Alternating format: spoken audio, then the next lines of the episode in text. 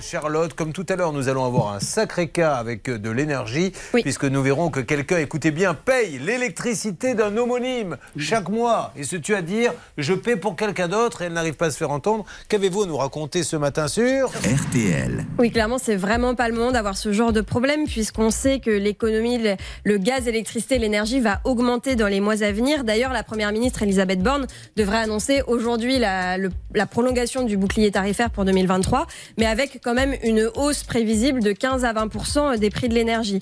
Donc moi, je voulais m'intéresser à combien euh, bah, nous coûte cette énergie et combien peuvent nous rapporter les fameux éco-gestes. Vous savez, euh, tout ce qu'on entend de euh, éteindre ses appareils électriques, etc. Alors déjà, une petite devinette, Julien. Est-ce que vous savez quel est le budget énergie moyen des Français par an? Non, pas du tout. Une petite, un petit chiffre. Le budget moyen par an. Par an, ouais. C'est en milliers d'euros, je suppose? C'est en milliers d'euros. On parle de 1500 2690 ah euros, Julien, en moyenne, selon l'Agence de l'environnement et de la maîtrise de l'énergie, sur lesquels le chauffage et l'eau chaude représentent 77%. Donc, les éco-gestes, euh, il y a une étude de, de la plateforme Hello Watt, qui est une plateforme de conseil aux particuliers pour réaliser des économies, euh, qui nous dit à peu près combien rapportent ces fameux éco-gestes. Ils ont pris un appartement type, 110 euh, mètres carrés, chauffé au gaz, pour une famille de 2-3 personnes. Et donc, ils nous disent que, par exemple, si on réduit le chauffage d'un degré chez soi, eh bien, on peut faire 71 euros d'économie annuelle. pour, le, par exemple, débrancher ses appareils en veille, c'est 53 euros d'économie annuelle. Laver son linge à basse température, 22 euros.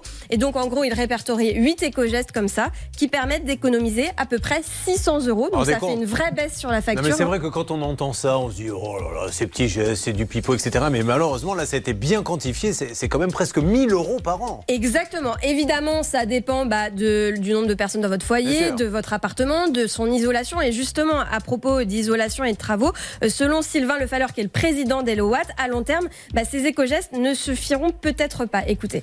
En fait, comme on a les deux tiers souvent de la consommation d'énergie d'un logement qui est associée au chauffage, bah, c'est vraiment là-dessus qu'il faut qu'il faut travailler. Et c'est pour ça qu'au-delà de euh, baisser la température dans son logement, ensuite si on veut faire des économies importantes euh, qui vont au-delà de quelques pourcents ou de 10% de, de sa facture, il faut aussi parfois bah, soit cumuler les gestes, soit bah, faire des travaux de rénovation énergétique parce que c'est ça qui va permettre de réellement baisser la facture d'énergie de façon, euh, je dirais, pérenne.